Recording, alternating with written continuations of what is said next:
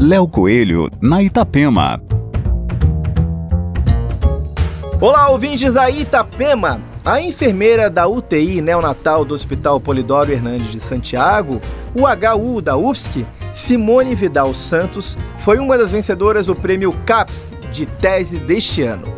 Simone apresentou como trabalho de doutorado o desenvolvimento de um software que ajuda os enfermeiros na tomada de decisões para prevenir lesões de pele em recém-nascidos internados. Na prática, o software funciona como a variação do paciente à beira do leito. Tem uma série de módulos e depois de receber as informações do profissional de enfermagem, considerando itens como estado neurológico e uso de dispositivos, indica os cuidados para proteger a integridade da pele do bebê, prevenindo lesão. A partir destes dados, o enfermeiro pode decidir que medidas tomar para evitar esta lesão. O aplicativo pode ser baixado em dispositivos móveis de forma gratuita em Android e iOS.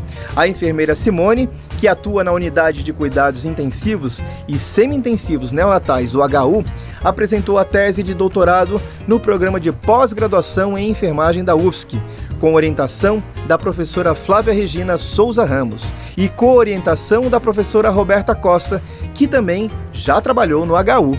Aqui, Léo Coelho, com as coisas boas da vida.